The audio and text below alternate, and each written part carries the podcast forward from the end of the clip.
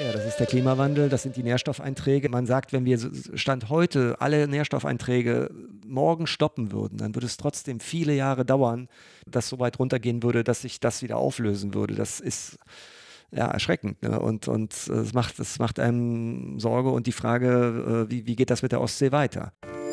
Angebissen.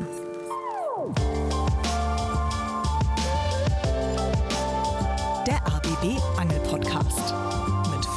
Rössler und Erik Mikan. Petri, liebe Laichräuber und Räuberinnen, und herzlich willkommen zu einer neuen Episode Angebissen. Wir hier, wir sind eure Podcast-Futtersteller, an der äh, wirklich die spannenden Angelgeschichten nicht ausgehen.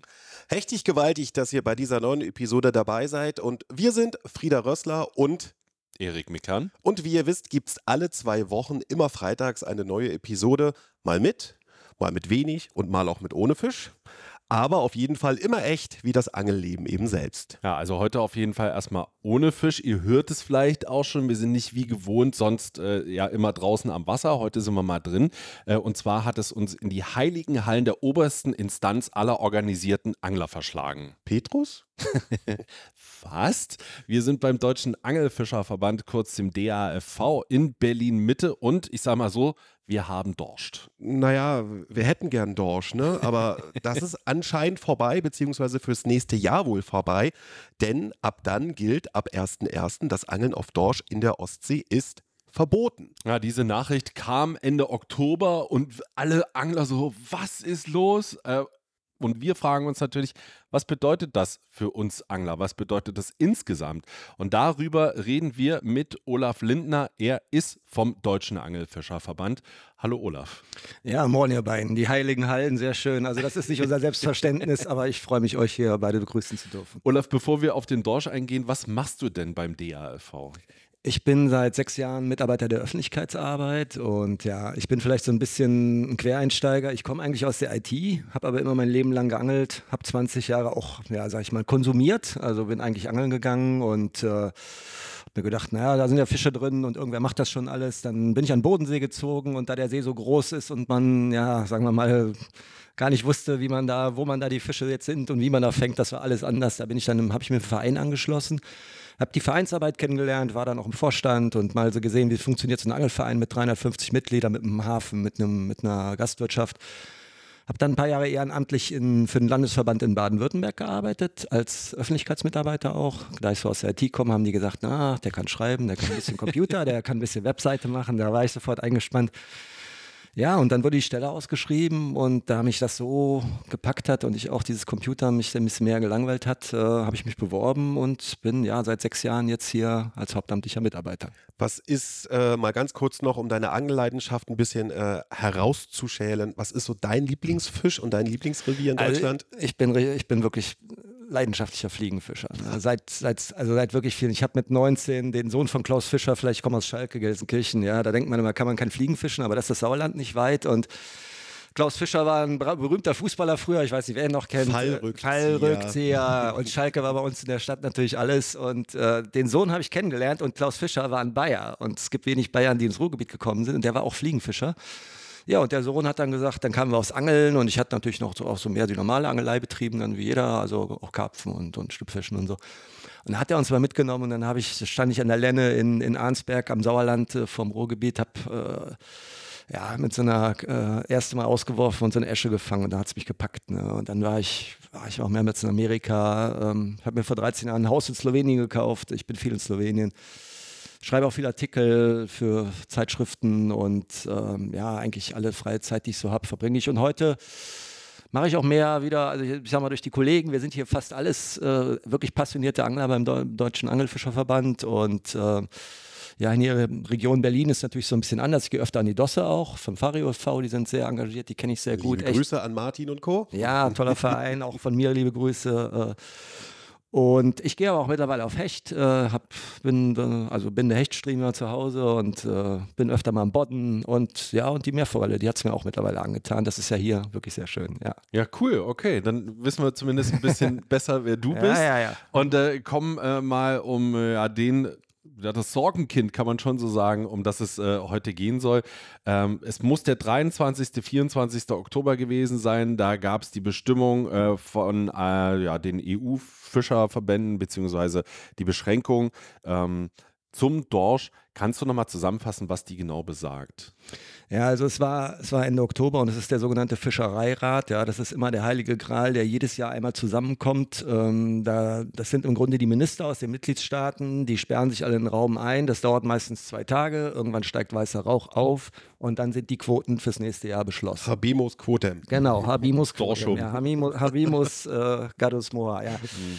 Ähm, und dieses Jahr, ich meine, es war ja schon ein Stück weit ein bisschen absehbar, auch in den Regelungen, dass, dass, dass die Bestände unter Druck stehen. Und äh, dieses Jahr war schon im Vorfeld auch, sagen wir mal, die wissenschaftlichen Erkenntnisse haben vorausgesagt, dass ja, der Bestand kaum noch funktional ist. Also es gab dann auch mal, ja, es gab zwischenzeitlich auch mal Pressemitteilungen von anderen Organisationen, die gesagt haben, der Dorsch stirbt aus. Also so weit will ich jetzt nicht unbedingt gehen, aber wir wissen alle und wir Angler haben das ja auch gemerkt. Äh, auf den Kutterfahrten, auch wenn es auf Plattfisch jetzt mittlerweile rausgeht, dass der Beifang von Dorsch weniger geworden ist. Also es gibt noch Leute, die fangen zwar Dorsch hin und wieder mal, wenn sie, also wenn sie genau wissen, was sie tun, aber diese flächendeckende, der Butter- und Brotfisch auch für die Angler, das ist, die Zeiten sind vorbei. Und im Oktober, ähm, ja, wir hatten das im Vorfeld der Gespräche natürlich auch schon so ein bisschen abgesehen, wurde im Grunde die gesamte Dorschfischerei in der Ostsee eingestellt. Das heißt also, die Berufsfischer ähm, durften letztes Jahr eigentlich schon nicht mehr gezielt auf Dorsche angeln. Die hatten aber noch eine, eine höhere sogenannte Fangquote. Das wird ja immer in Tonnen bemessen. Wie viel Dorsche da dürfen die Berufsfischer pro Jahr da entnehmen? Ähm, und dieses Jahr hat man zwar auch noch eine kleine Fangquote für die Berufsfischer in diesen Modellen oder in, der, in dem Beschluss drin, aber das ist eigentlich nur dem geschuldet, dass natürlich die Berufsfischer noch auf Plattfisch angeln, da ist auch mal ein Dorsch mit im Netz und das muss man irgendwie abbilden in Modellen, aber die ist so klein, dass keiner mehr gezielt drauf gehen kann und für die Freizeitfischerei wurde genauso beschlossen, ähm, dass das kleine Backlimit, was es noch gab, was eigentlich nur dafür da war, dass man gesagt hat, man, ja, man hält die Angelmöglichkeiten von einem Dorsch pro Tag pro Angler auch auf Null gesetzt wurde. Also die, im Grunde ist es jetzt eine komplette Schonung der Dorschbestände auf Grundlage der problematischen Verhältnisse, die wir in der Ostsee haben. Okay, also das hieß ja, für das laufende Jahr 2023 war die Vorgabe, einen maßigen Dorsch pro Tag pro Angler darf man mitnehmen. Mhm. Für nächstes Jahr heißt es dann kein Dorsch genau. für Freizeitfischer, kein Dorsch für Berufsfischer ja. in der Ostsee. Genau, im Grunde ja. Also für Berufsfischer, wie gesagt, da gibt es diese Beifänge, manchmal diese ungewollten, ne, die im, im, Netz, wenn die mit Netzen, hätte man da eine Null reingesetzt, dann hätte man im Grunde die gesamte Berufsfischerei auf alle Fische verboten, weil man nicht verhindern kann, dass auch mal ein Dorsch im Netz landet. So gut sind die Fangmittel oder die Fanggeräte der, der Berufsfischer noch nicht, aber im Grunde die gezielte Fischerei ist vorbei. Es wird ähm, immer wieder davon gesprochen, dass äh, das für die westliche Ostsee gilt. Einmal, um das vielleicht ein bisschen einzureißen, damit man vielleicht auch ein Bild im Kopf bekommt. Was ist die westliche Ostsee, damit man ja, das mal zusammenfassen kann? Ja, also die Ostsee wird in, äh, ist beim Dorsch, gibt es zwei Bestände, den östlichen, also die den östliche Ostsee und westliche Ostsee. Das sind verschiedene Dorschbestände, die kann man auch genetisch unterscheiden. Mhm. Die östliche Ostsee, da ist die Fischerei schon lange gesperrt, sowohl die Angelfischerei als auch die Berufsfischerei. Also die haben schon viel früher, auch viel stärker gelitten. Das liegt im Wesentlichen auch daran, dass der Salzgehalt da nicht so hoch ist. Also das ist mehr so der Bereich Estland, Lettland, Litauen, also und der Bereich Finnland. Ähm, und der, die westliche Ostsee, das wird in sogenannte SDs eingeteilt. Das sind dann so Meeresgebiete. Das ist also der, das fängt so bei Rügen an äh, und geht dann natürlich äh, ja, über Schleswig-Holstein, ähm, Südküste Dänemark, äh, Schweden. Das ist im Grunde so bis Bornholm.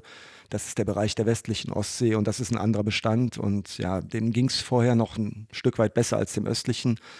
Aber jetzt ist er auch extrem unter Druck. Kommen wir mal, bevor wir zu diesen Ursachen kommen, woran das liegen könnte, beziehungsweise was auch wissenschaftlich mittlerweile Fakt ist, einfach zu einer Einschätzung vom äh, Deutschen Angelfischerverband. Dorschangelei hat sich erstmal erledigt. Wie seht ihr das als, äh, sagen wir mal, Interessensvertretung äh, von Anglerinnen und Anglern? Also grundsätzlich ist es natürlich eine katastrophale Nachricht und für uns ist es natürlich, ich meine, wir sind selber Angler, ja, und ähm, das ist natürlich, hätte mir vor ein paar Jahren jemand gesagt, die Dorschfischerei wird komplett für Angelfischer verboten. Ich kenne noch die Zeiten auf Langeland, da haben wir vom Ufer fünf Kilo Dorsche gefangen mit, mit einem Blinker, ja. Und äh, das war eigentlich, viele sind ja gar nicht drauf gegangen. Manchmal meinten sie, naja, Dorsche fängt man ja überall und immer und das ist alles so Aber das ist nicht Gott gegeben. Ne? Und die Fische sind eine begrenzte Ressource. Und ähm, wir kommen gleich noch darauf, was da so alles passiert ist und warum das vermutlich vielleicht auch von den Wissenschaftlern, also zumindest von den Untersuchungen her so weit gekommen ist. Aber grundsätzlich ist das natürlich ja traurig, katastrophal und ähm, wir, aber ich meine, wir sind von den Fischen abhängig. Wir können uns das nicht aussuchen, wenn keine Fische da sind. Und ähm, wir hatten natürlich am Anfang auch große Widerstände überhaupt gegen Beschränkungen. Ja, es fing ja irgendwie an, überhaupt mal die Angler zu beschränken. Am Anfang, also zwei, bis 2016 war es ja so, man durfte eigentlich auf Dorsch so viel mitnehmen, wie man wollte. Und dann ging es los, dass auch so, sogenannte Ta maximale Tagesfangentnahmen ist der Fachbegriff, also das sogenannte Bag-Limit eingeführt wurde. Und wir müssen natürlich mit der Natur umgehen und mit den Fischbeständen, die wir vorfinden. Äh, und wir müssen natürlich auch diesem, ja, unserer Verantwortung gerecht werden. Also ohne Fischer handeln wir alle mit Zitronen. Wenn es keine Fische mehr gibt, dann können wir auch nicht mehr angeln. Ne? Und äh, so gesehen, ja, ähm, natürlich traurig, katastrophal letztendlich, äh, dass so weit gekommen ist. Auf der anderen Seite müssen wir mit umgehen. Und auch das Dritte ist natürlich auch der, der Blick in die Zukunft. Wie stellen wir uns auf und wie wie werden die Angler gesehen, auch für die Zukunft? Kann es, wird es vielleicht mal besser? Wenn ja, wie? Und wie kommen die Angler dann vielleicht auch wieder zum Zuge? Und ich denke, das werden wir gleich noch ein bisschen vertiefen. Das tun wir auf jeden Fall. Was mich nochmal interessieren würde, ist, dann können wir auch wissenschaftlich einsteigen, ähm, wie überraschend kommt denn dieses komplette Fangverbot? Nicht sehr überraschend, weil ähm, also wir besprechen uns, im, also diese, dieser 23. Oktober dieses Jahr, das ist immer jedes Jahr äh, dieser, dieser sogenannte ja, D-Day oder der große Tag, das, das wissen wir ja im Vorfeld, das kommt ja nicht irgendwie mhm. von wir haben jedes Jahr im Grunde den gleichen Ablauf. Ja. Ähm, wir haben irgendwann im Frühjahr, gibt, äh, macht die Wissenschaft Testbefischungen, die machen Umfragen, die versuchen also herauszufinden, wie hat sich der Bestand in diesem Jahr entwickelt. Dann gibt es äh, den, den, den berühmten Rat der Meeresforschung, also die Abkürzung ist ICES, International Council for Exploration of the Sea, glaube ich. Also schwierig, aber wir sagen auch, also der Rat der Meeresforschung, das ist ein Konglomerat von Wissenschaftlern, die äh, geben für alle Fischarten und alle Meeresgebiete in der EU, das ist ja nicht nur Dorsch, das sind also wirklich zig Fischarten, zig Meeresgebiete, da ist auch Mittelmeer und, und vor Schottland und äh, überall, geben die einen sogenannten ICES-Bericht raus. Der, der kommt immer im Mai, den gucken wir uns relativ genau an. Da steht dann drin, die Bestände haben sich nach unserer Meinung oder nach den wissenschaftlichen Erkenntnissen so entwickelt. Äh, und ICES, wir empfehlen die und folgende Maßnahmen, äh, um den Bestand halt entsprechend äh, nachhaltig zu bewirtschaften. Ähm, das wird ja alles nach so einem Konzept gemacht, das nennt sich MSY, Maximum Sustainable Yield, also maximaler nachhaltiger Ertrag. Das versucht man mittlerweile als Management für die Fischbestände äh, zu gewährleisten. Also kurz übersetzt, so viel entnehmen, dass der Bestand sich nicht verringert und sich reproduzieren kann. Genau, man will maximale äh, Ertrag haben. Das können wir gleich auch nochmal besprechen, mhm. ob das immer noch wirklich zeitgemäß ist. Ja, das kommt aus der Berufsfischerei. Man will maximal viel Fisch für die Bevölkerung als Nahrungsmittel. Man will aber trotzdem diese Nachhaltigkeit, äh, also man will nicht, dass die Bestände irgendwann dann zusammenbrechen und dann bricht natürlich auch der Ertrag ein und das ist dieses, ja, dieses Konzept dahinter. Ja, und ähm, wir waren stehen geblieben bei dem Rat der Meeresforschung, der im Mai äh, diesen Bericht rausbringt. Und da gibt es Modelle, die sich immer nach diesem maximal nachhaltigen Ertrag äh, richten. Und auf Grundlage der Erkenntnisse, die man gewonnen hat, werden die Daten da eingefüttert. Und dann kommt da im Grunde raus, wir empfehlen der Politik oder der, der EU, ähm, die, die, die Fangmengen im nächsten Jahr so und so festzusetzen. Und das geht dann mal hoch, mal runter. Meistens ging es runter in den letzten Jahren. Ähm, und natürlich war der Bericht in diesem Mai schon entsprechend negativ. Ähm, Im Grunde ja, wurde da schon prophezeit, dass die äh, Bestände sich nicht erholt haben. Im Gegenteil. Und ähm, dass die Empfehlung eigentlich ist, die äh, Quoten weiter abzusenken und auch die Fischerei äh, im Grunde ja auch entsprechend einzustellen. Ähm, wir hatten dann auch vor, was danach passiert ist, dass wir dann eine Stellungnahme erarbeiten. Und früher war es so, dass im Grunde jeder Landesverband, also auch Schleswig-Holstein, Mecklenburg-Vorpommern, die Dänen, die Schweden, wir als Bundesverband, jeder hat eine eigene Stellungnahme gemacht. Jeder hat dann da reingeschrieben, was er gerne hätte. Und dann, ja, ich sag mal, man kennt das, wenn die Politik von fünf oder zehn Seiten der gleichen Gemeinschaft verschiedene Forderungen bekommt, dann sagen die, ja, was wollt ihr eigentlich? Ja, ihr mhm. seid euch ja selber nicht mehr einig. Das ist auch seit längerer Zeit zum Glück, also wir freuen uns darüber vorbei. Wir haben, wir erarbeiten dann immer eine Stellungnahme in Zusammenarbeit mit den Kollegen aus Schleswig-Holstein und äh, äh, Mecklenburg-Vorpommern äh, und auch Niedersachsen, also die Anrainer im Wesentlichen. Und ähm, ja, geben die dann ans, an das zuständige Ministerium. Das ist bei uns das BMEL, also Cem Özdemir. Und äh, wobei der natürlich selber ja, mit dem Dorsch, also ich glaube, der isst auch Fisch. Ich habe letztens ein Foto gesehen, wo ein Fischbrötchen. also Landwirtschafts- und Umweltministerium, ne? Ähm, ja, mit, mit Ministerium für Ernährung und Landwirtschaft. Ja, ne? genau. Da gehört die Fischerei, da, dem ist die Fischerei zugeordnet und ähm, wir haben da im Wesentlichen mit den Staatssekretären zu tun und mit den Fach, Fachangestellten und das sind auch die, die die Arbeit machen und die arbeiten auch die Positionen für diesen wichtigen Tag, wo äh, ja immer im Oktober, wo dann die Minister zusammenkommen und dann, ja, da gibt es dann Kuhhandel und da werden dann die Quoten festgelegt. Ne?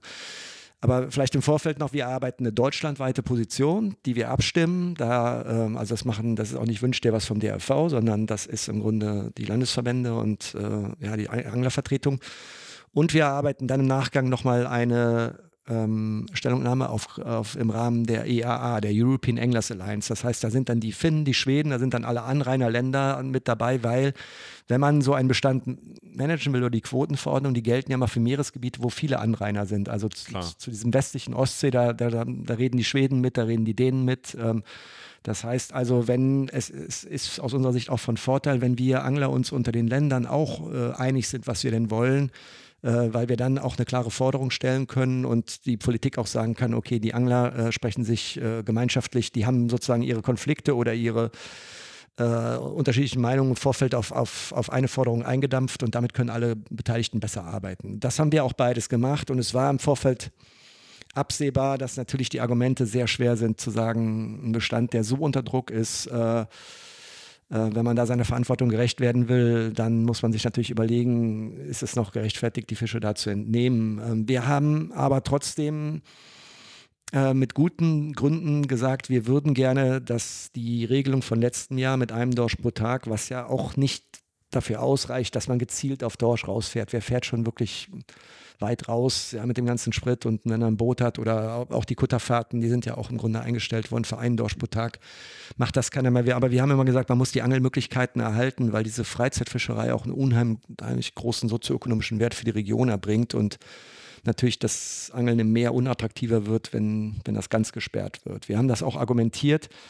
Wir haben aber im Vorfeld auch mit den Staatssekretären schon gehört, dass sie meinten, ja, wir müssen sehen, welche Argumente wir da vorbringen können. Ne? Aber ich will noch mal eins betonen.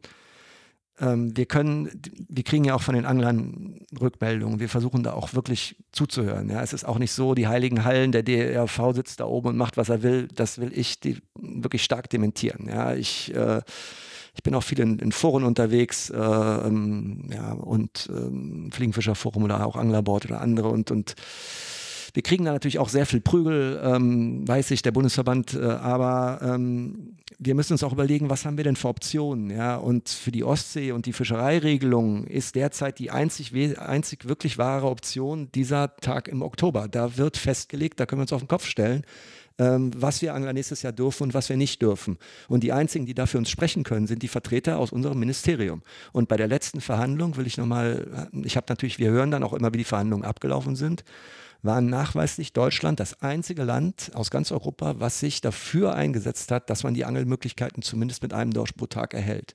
Sie hatten nur leider keine Mitsprecher bei keinem anderen Land. Also ich will nochmal verdeutlichen, auch für die Angler, weil natürlich viele sagen auch, was macht der DRV da überhaupt? Vertritt der überhaupt unsere Interessen und, und setzt nicht dafür ein? Natürlich versuchen wir das und, und wir sind da genauso engagiert. Ähm, aber es ist immer wichtiger, dass wir auf der EU, wir, wir, es sind einfach die Regelungen. Wir müssen auf Ebene der EU unsere Interessen durchsetzen, damit wir in Deutschland und damit wir wirklich mit unserem Boot und unserer Angel äh, äh, auch die Angelmöglichkeiten weiterhin erhalten. Und deswegen sind die Interessenvertretungen, natürlich bin ich da befangen, aber deswegen finde ich die so wichtig.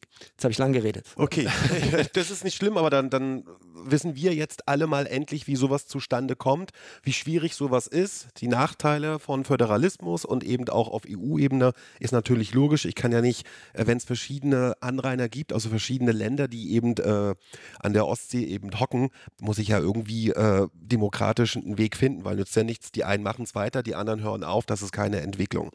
Kommen wir endlich zu der brennenden Frage für alle, ganz einfach formuliert: Wo ist denn der Dorsch? Wo ist denn der hin? Weil Erik und ich können uns erinnern, vor vier Jahren, vor drei Jahren war das noch okay da hast du wirklich Dorsche gefangen, zwar jetzt auch nicht so wie ganz früher, aber in der letzten Zeit, er ist einfach weg. Was ist da passiert? Ja, wo ist der Dorsch? Alle fragen sich natürlich, wo ist der Dorsch? Ja, da gibt es. Äh wir fragen uns das auch, die Wissenschaft fragt sich das. Ähm, da gibt es natürlich jetzt äh, eine Menge Untersuchungen, es gibt natürlich auch Theorien darüber. Also was wir sehen ist, also erstmal die Dorsche gehören zu den fruchtbarsten Fischen der Welt. Ja, ähm, also wenn man wirklich Dorsche fängt, teilweise wenn es Dorsche sind von über einem Meter, äh, Rogner, äh, die haben, äh, ich glaube, mehrere, ich weiß jetzt die Zahl nicht mehr ganz genau, aber mehrere Millionen Eier legt ein Weibchen und äh, vom Prinzip her ähm, kann sich so ein Bestand relativ schnell wieder aufbauen. Es gibt immer mal schlechte Jahre. Es gibt, gab ja früher auch schon immer mal Jahre, da wurde er gut gefangen, mal, mal schlechter oder so.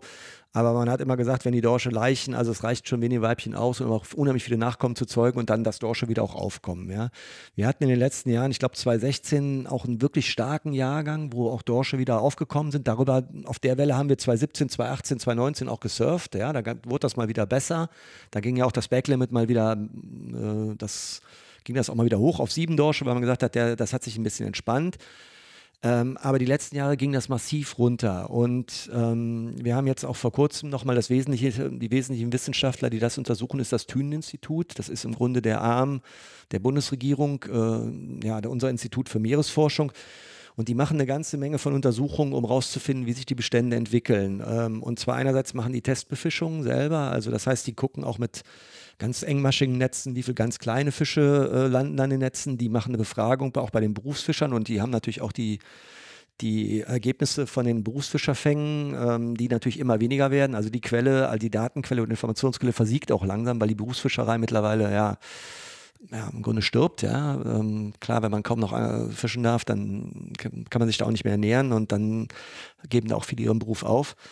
Ähm, und dann gibt es natürlich aber auch, die Angler spielen eine entscheidende Rolle. Also es gibt auch Befragungen. Also das Thünen-Institut hat auch äh, Leute, die morgens rausgehen. Da wird per Zufallsprinzip einfach ein Strandabschnitt gewählt. Dann gehen die Kollegen vom Thünen-Institut dahin und gucken, ob sie da Angler vorfinden. Und dann befragen die die und sagen einfach, wie viel hast du heute gefangen. Ja, das ist immer sehr schwer rauszufinden, was fangen eigentlich die Angler. Ja? Also mhm. früher hat man sich da gar nicht drum gekümmert und heute ähm, spielen die Angler an dem Gesamtanfang der Fänge, äh, Gesamtanteil schon eine, eine, eine, eine, ja, auch eine entscheidende Rolle. Also letzten Jahre war ein Drittel der Fänge äh, mittlerweile auch durch Angelfischer, weil die Angelfischerei zugenommen hat. Das ist sehr populär geworden. Die Technisierung hat auch zugenommen und die Angler fangen teilweise auch gut. Und ähm, es ist nicht mehr so, dass man sagt, na, die Angler sind irgendwie nur das kleine Beiwerk. Das spielt für den Bestand keine Rolle mehr, sondern das äh, dadurch, dass die Angelfischerei populär ist, spielt es auch eine gewisse Rolle. Ne? Und deswegen, und all diese Daten werden dann zusammengeführt und dann guckt man sich äh, im Grunde an, ja, wie viel große Dorsche, also von den Anglern und den Berufsfischern kriegt man natürlich nur noch raus, wie viele Dorsche fängt man, die ausgewachsen sind. Und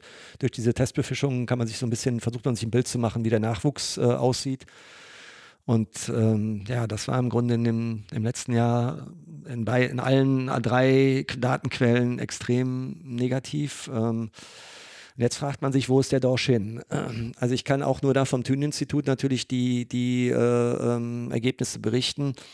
Es gibt zum Beispiel, also es gibt sogenannte Telemetriefelder, die das Thünen-Institut in der Lübecker Bucht betreibt. Das sind ähm, Felder, wo man versucht oder wo man physikalische und chemische Wasserwerte in den verschiedenen Wassertiefen erhebt. Also man guckt, wie warm ist das Wasser, wie viel Sauerstoffgehalt ist da, welcher pH-Wert äh, ist davor. Also im Grunde ist das Ziel einfach zu sehen, welche Lebensbedingungen haben die Fische und in welcher Tiefe herrschen welche Verhältnisse vor.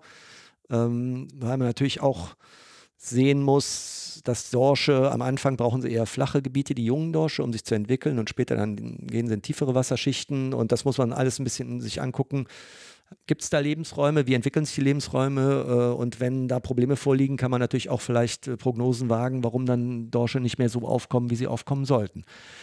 Und der Bericht zum Beispiel von dem Telemetriefeld in Lübeck war sehr erschreckend. Ähm, also die Ostsee hat massive Probleme ähm, als Lebensraum für viele Fischarten und das liegt laut der Wissenschaft daran, dass unheimlich viele Nährstoffe eingetragen werden, also landbasierte Nährstoffe. Das ist auch sehr stark die Landwirtschaft, die düngt, Gülle. ja, Gülle. Ähm, das sind die Vorfluter, also auch die Flüsse in Polen. Wir haben ja auch da, wir haben ja viele Anrainer, da wird ja viel gemacht, aber das sind viele Länder mit verschiedenen Regelungen, äh, wo Flüsse und aber auch Regenfälle äh, ähm, Nährstoffe in diese Ostsee aus allen Seiten hier einbringen.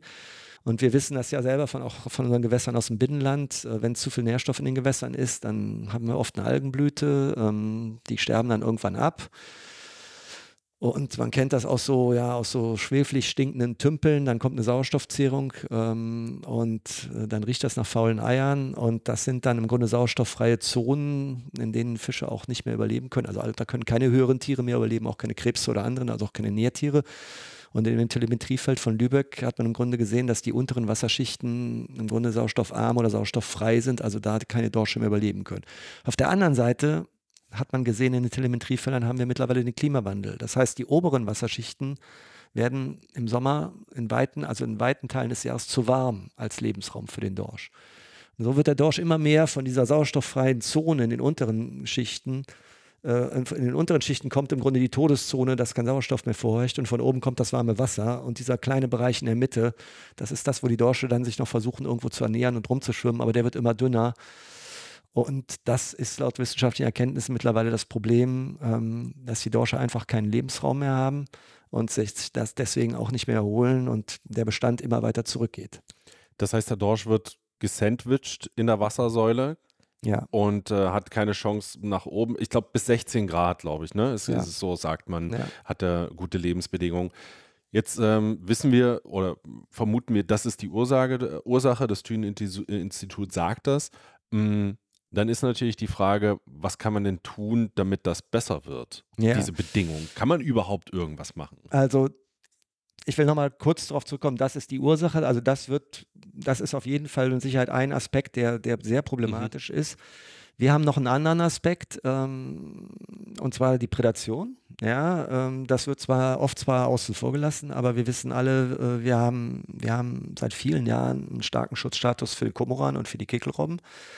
Wir wissen auch im Binnenland, äh, was da mit dem Kormoran, äh, welche Problematik da vorherrscht. Und es gibt eine Studie von dem Wissenschaftler Niels Jepsen aus Dänemark, der, die Studie ist jetzt, also das ist noch keine offizielle, wirkliche Studie, aber er äh, schätzt im Grunde ab, dass pro Jahr alleine durch diese ausufernden Kormoranbestände ähm, 1,4 Millionen kleine Dorsche pro Jahr alleine durch Prädation ja, gefressen werden. Ja? Diese vielen Kormorane, die alle sehr schön geschützt werden und äh, die haben Hunger, die essen, die fressen nur Fisch ähm, und ähm, im Sommer sind sie natürlich in weiten Teilen auch äh, in der Ostsee vor Ort und äh, natürlich müssen sie sich irgendwie ernähren und der Dorsch, die jungen Dorsche sind da auch natürlich eine gute Beute und das ist auch noch ein Aspekt, ähm, der, der derzeit untersucht wird, also es steht noch aus, das heißt das Thünen-Institut hat jetzt den Auftrag zu bekommen, Speiballenuntersuchungen von Kormoran zu machen und zu sehen, wie viel Kormorane da vielleicht auch der Prädation zum Opfer fallen, weil wenn das stimmen würde, dass 1,4 Millionen junge Dorsche äh, durch, allein durch Kormorane in den Küstenbereichen gefressen werden, das ist im Grunde, das entspricht dem, dem, dem Nachwuchs, den wir pro Jahr haben. Das heißt, im Grunde, da würde im Grunde fast der gesamte Bestand äh, der Prädation zum Opfer fallen. Werden wir sehen, was dabei rauskommt. Ähm, wissen wir noch nicht, aber äh, also Prädation, natürlich haben auch die fischfressenden ja, Robben oder, oder äh, Vögel da extrem zugenommen und unserer Meinung nach haben die auch einen Einfluss daran, ein Stück weit. Mhm. Und- Ähm, genau, dann würde ich die Frage nach Ja. dem, was kann man tun, vielleicht kurz nochmal hinten anstellen.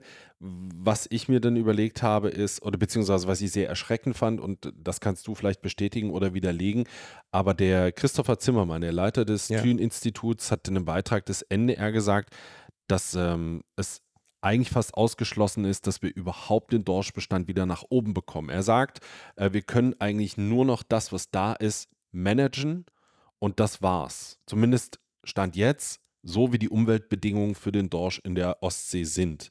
Das finde ich ja fast viel erschreckender, als dass ich den nicht mehr beangeln kann. Weil wenn ich weiß, als Angler, na gut, dann mache ich das jetzt ein paar Jahre nicht, dann kommt er aber hoffentlich wieder und ich habe die überhaupt noch die Chance. Aber so klingt das wie, das war's, vorbei. Ja, es ist richtig. äh, Christopher Zimmermann hat das, hat das so gesagt. Wir haben auch, wir haben jetzt am 1. Dezember kommt unsere neue Fischfight, da haben wir auch ein Interview mit ihm drin. Also wir haben, das ist ja die wesentliche Kapazität, äh, die da die Forschung betreibt. Und äh, er hat das genauso uns auch gegenüber gesagt. Und auch uns gegenüber hat er geäußert, dass er, ja, dass er da sehr besorgt ist, auch mit der Prognose, wie es da weitergeht.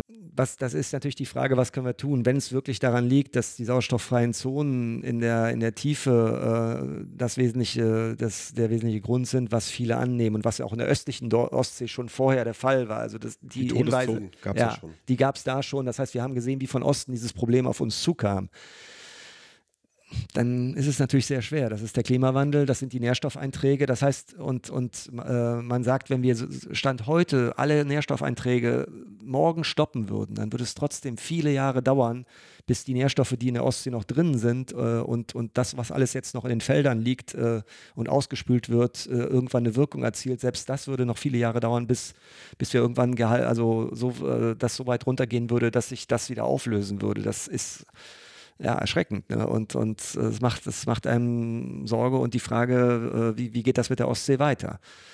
Ähm, ja, von daher müssen wir natürlich gucken, wenn das wirklich der Klimawandel das entscheidende Problem ist, ja, dann haben wir natürlich da wenig Faktoren, wo wir einen Schalter umlegen können, zu sagen, äh, die Sommer werden nicht mehr so warm äh, oder äh, die Nährstoffe, die da jetzt drin sind oder die da noch in, in Massen in den Feldern liegen, dass wir die sehr schnell abstellen können, ist äh, werden wir auch nicht schaffen. Des Weiteren gibt es auch über die Jahre, ich meine, in den 70er Jahren war das noch viel schlimmer mit den Nährstoffeinträgen. Äh, ich kenne die ganze Diskussion noch vom Bodensee ähm, und man hat auch immer den Effekt, dass selbst wenn man das alles einstellt, es noch jahrelang auch Rücklösungen gibt. Also wenn sozusagen im Wasser dann die, die Konzentrationen abnehmen, äh, dann ist in dem Sediment unten noch, ja, gibt es da entsprechend große Unterschiede von den äh, Konzentrationen der Nährstoffe und dann gibt es erstmal auch wieder Rücklösungen. Das dauert auch eine ganze Weile. Also das wäre wirklich eine langfristige Geschichte. Ne?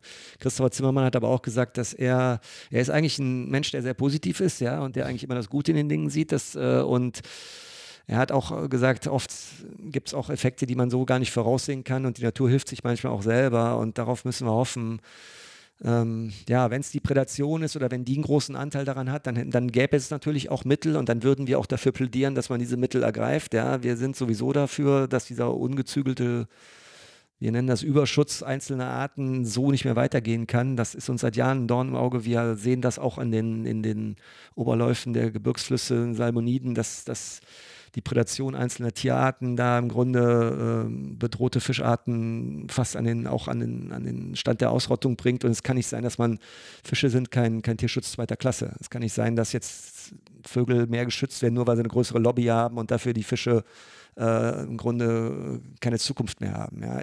Ganz will, kurz, Olaf, ja? äh, dass ich unterbreche, kannst du ganz kurz nochmal erklären, was Prädation bedeutet? Prädation, ja, das ist im Grunde äh, Räuber-Beute-Beziehung. Also das ist ja in der Natur normal, dass sozusagen es gibt Vögel, die fressen Fische und ein Prädator ist ein Jäger und, und der Fisch ist dann die Beute. Und bei den Komoranen ist es ja so, ähm, ja, das sind, ex, das sind faszinierende Fischjäger. Ja. In, Im Bodensee hatte mal ein, ein Berufsfischer einen Komoran in 60 Meter Tiefe in seinem Netz, in 60 Meter Tiefe. Ja, da kommt, kommt man als Taucher noch nicht mal hin.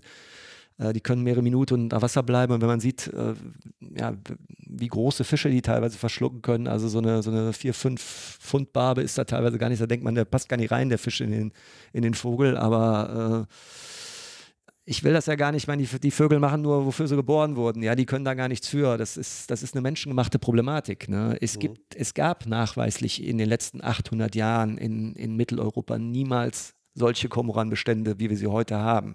Da gibt es eine klare Studie zu, die sogar vom, vom Vogelschutz gemacht wurde und da hat man alle historischen Quellen ausgewertet. Das Problem, also die, die Situation, die wir heute haben, ist menschengemacht. Ja, das ist keine natürliche Situation. Das, und dass sich die Bestände so erholt haben, ist auch nicht äh, natürlich nach unserer Sicht. Der Komoran äh, ähm, profitiert enorm vom Klimawandel weil die fressen jeden Tag Fisch. Früher sind die Seen im Winter zugefroren und dann müssten die Vögel sind entweder gestorben oder sind weggeflogen. Das passiert nicht mehr. Der, Bodensee ist zum letzten Mal 1966 äh, zugefroren. Der wird wahrscheinlich nie wieder zufrieren. Mittlerweile haben wir da ganzjährige Kolonien und auch in den anderen Gebieten. Das heißt, das ist menschengemacht. Das ist unsere Entscheidung, dass wir so viel Kormorane haben und es gab in der Vergangenheit keine Koevolution. Also die Fische, die wir Natur bedingt hier in Deutschland haben, wie die Esche, die Nase und viele dieser Be Fische, die mussten niemals in, in, den ganzen vorherigen Jahrhunderten mit solchen Kormoran-Populationen zurechtkommen. Und das tun sie heute auch nicht mehr. Und deswegen ist das ein Problem. Okay, dann lass uns kurz zum Dorsch zurückkommen. Oder hattest du noch eine Frage, Erik? Naja, ich finde, ein Wort äh, fiel gerade ganz oft und das ist ja im Grunde die Ursache allen Übels menschengemacht. Menschengemacht ist das Stichwort. Es ist irgendwie alles menschengemacht, ja. was da passiert. Also wir haben zum einen die Umweltbedingungen, wir haben den Klimawandel, wir haben diese Prädatoren, egal. Also all das ist irgendwie menschengemacht. Was ich mich immer wieder frage, auch sozusagen selber als Angler, ist, wir haben ja gesehen, wie gut Dorschfang immer war. Ähm, und ich kann mich selber noch erinnern an Bilder, wie viele Dorsche man so fängt. Es ist immer schlechter geworden. Aber ich dachte dann so ein bisschen, vielleicht ist es ja auch ganz gut, um es mal positiv zu drehen, um den Dorsch zu nehmen als mahnendes Beispiel auch für das eigene Verhalten und für, für das, wie viel man eigentlich so mitnimmt, was man denn eigentlich wirklich braucht.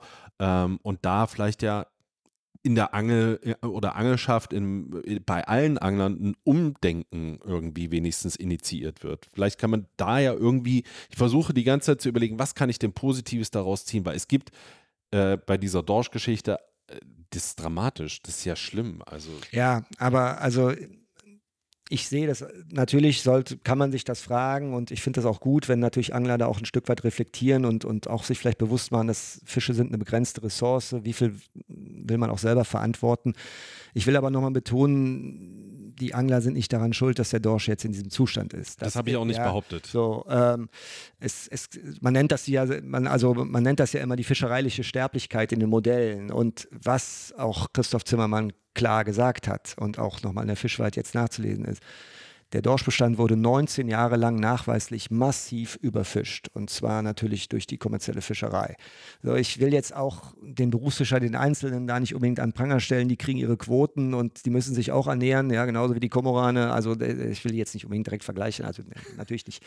Ähm, aber die leben mit ihren Quoten und, und man kann denen das natürlich auch nicht verdenken. Die haben einen Betrieb, die haben eine Familie, die da ernähren müssen. Äh, aber das kann man, da hat die Politik auch ein Stück weit versagt, ja, dass, äh, ähm, dass man so lange das zugelassen hat, dass die Quoten entgegen dem wissenschaftlichen Rat ähm, viel zu hoch waren und äh, ähm, und das ist natürlich schon ein Aspekt, der auch eine Rolle spielt. Jetzt man kann, man kann natürlich nicht absehen, welchen, also man, man kann auf jeden Fall sagen, und das sagen auch die Wissenschaftler, dass zumindest nach den Modellen, die heute gelten, um, um Bestände nach nachhaltig zu bewirtschaften, waren die Quoten viele, viele, viele Jahre viel, viel zu hoch. Ne? Mhm. Und natürlich war es auch früher so, dass die Angelfischer ja keine Regulierung hatten.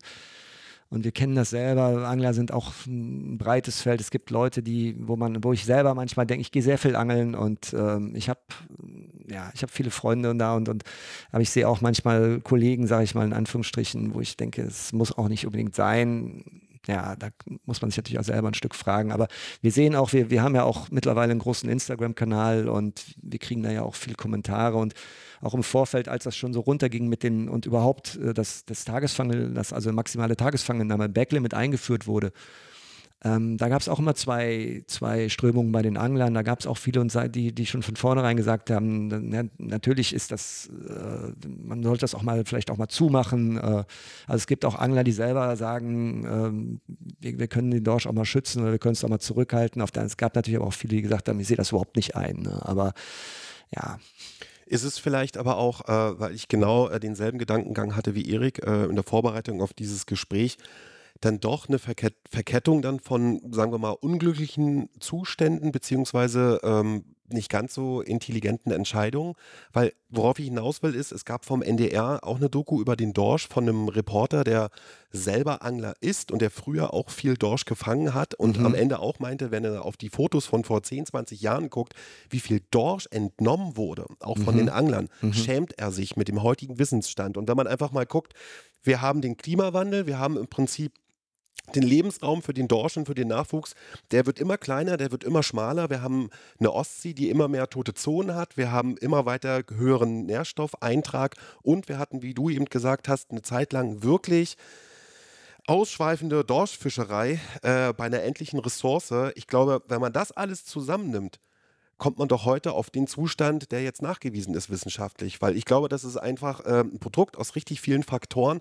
äh, wie du eben auch gesagt hast, wo zu spät eingegriffen wurde oder vielleicht liegt es auch daran, dass zu spät das große Ganze erkannt wurde. Weil ich habe ganz oft das Gefühl, die Natur da gibt es ganz viele Faktoren, die der Mensch an sich in, in der Komplexität gar nicht begreifen kann. Und immer erst, wenn es kaputt ist, fällt uns das auf, was dort passiert ist. Ja, also ich kenne natürlich, ich kenne auch diesen Beitrag, ich habe das auch gesehen, ich habe auch die, genau diese Stelle noch im Kopf, mhm. äh, wo, wo, wo der Redakteur oder wo der, wo der Journalist dann gesagt hat, naja, wenn ich meine alten Bilder angucke, dann, dann schäme ich mich ein bisschen dafür so.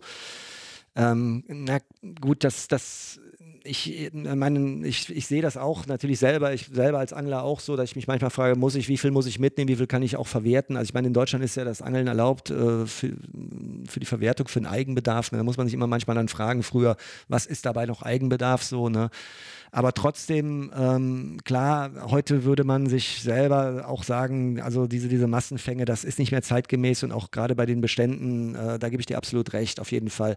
Aber trotzdem, wenn man sich damals mal die Dimensionen anguckt zwischen Berufsfischerei und Frei, also früher gab es wesentlich weniger Angler.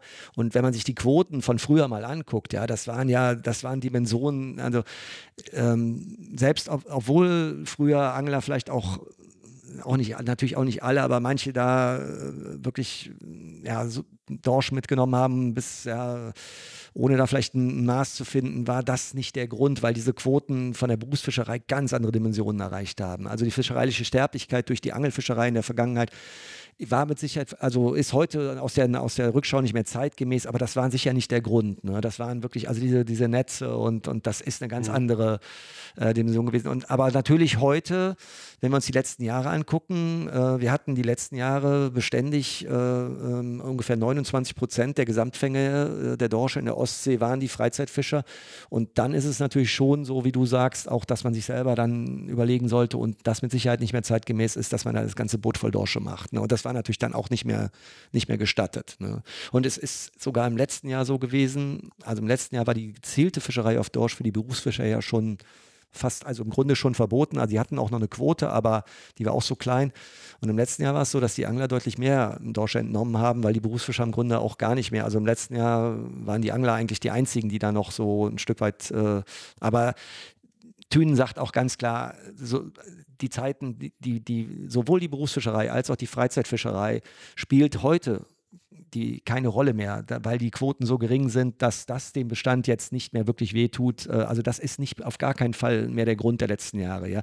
Die Ostsee gilt, das will ich auch nochmal betonen, weltweit mittlerweile als das bestgemanagte Meeresgebiet der Welt.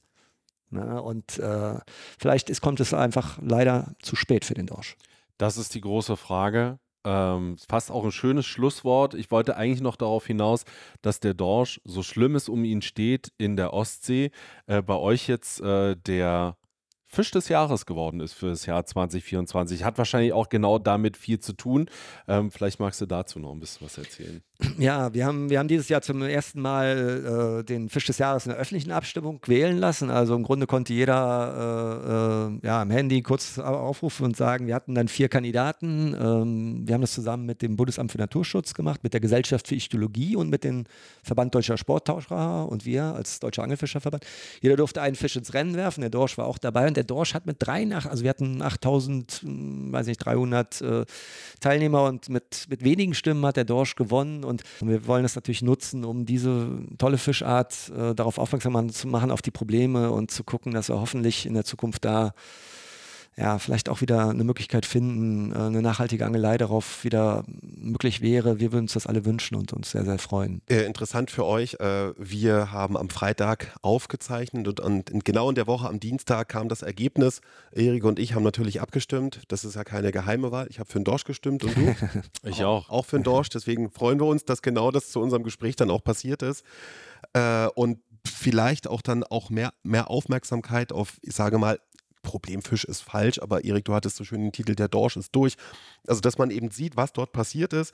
Und ich fand es auch schön, äh, wie du meintest, Erik, beziehungsweise auch du, Olaf, so, da sieht man eben mal, wie es sein kann, wenn etwas zu spät ist und was vielleicht auch ähm, auf andere Gesellschaftsbereiche übertragen werden kann, nämlich äh, wenn die Gier zu groß ist und äh, wenn zu wenig erforscht ist und man zu spät reagiert, passiert eben so eine, ich nenne es ruhig gerne Katastrophe. Das Ja. ist ja ist ein mahnendes Beispiel.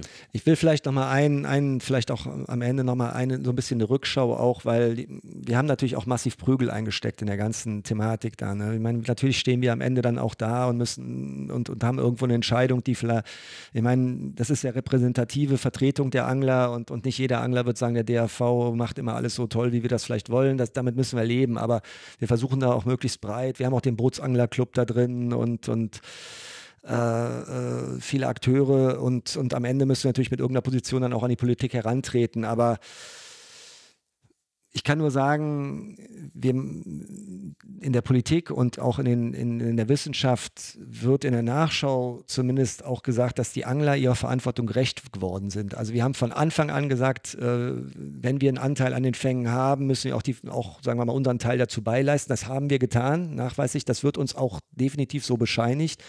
Und das BML hat auch schon in seiner Pressemitteilung auf die Mitteilung, dass jetzt die Dorschfischerei für die Angelfischerei geschlossen wird, äh, gesagt, wenn eine nachhaltige Fischerei, also wenn, wenn der Rat der Meeresforschung irgendwann mal wieder zu dem Entschluss kommt, dass eine äh, nachhaltige Fischerei möglich sein sollte, die Angler die ersten sind, die auch wieder zum Zuge kommen, weil sie wirklich äh, nachweislich all die Jahre auch ihren Beitrag dazu getragen haben. Also es wird durchaus gesehen. Ja, auch wenn das ein, ja, sagen wir mal, nur ein kleiner Trost ist. Das ist ein ganz, ganz kleines Licht am Ende des Tunnels, aber immerhin ist es eins. Also insofern vielen Dank vielleicht dafür noch, äh, Olaf. Und insgesamt, ähm, ja, das darüber, dass wir uns mal über den Dorsch unterhalten konnten. Zumindest eben ist er in der Ostsee fürs Erste erstmal durch, aber hoffentlich haben wir irgendwann wieder die Chance, ihn zu beangeln. Ich danke euch beiden auch, dass ihr hier wart, ja, weil ich glaube, ich bin, ich meine, ich bin für Öffentlichkeitsmitarbeiter äh, mit, äh, Mitarbeiter für Öffentlichkeitsarbeit und äh, ich glaube, es ist wichtig auch, dass wir viele versuchen auch zu erklären, auch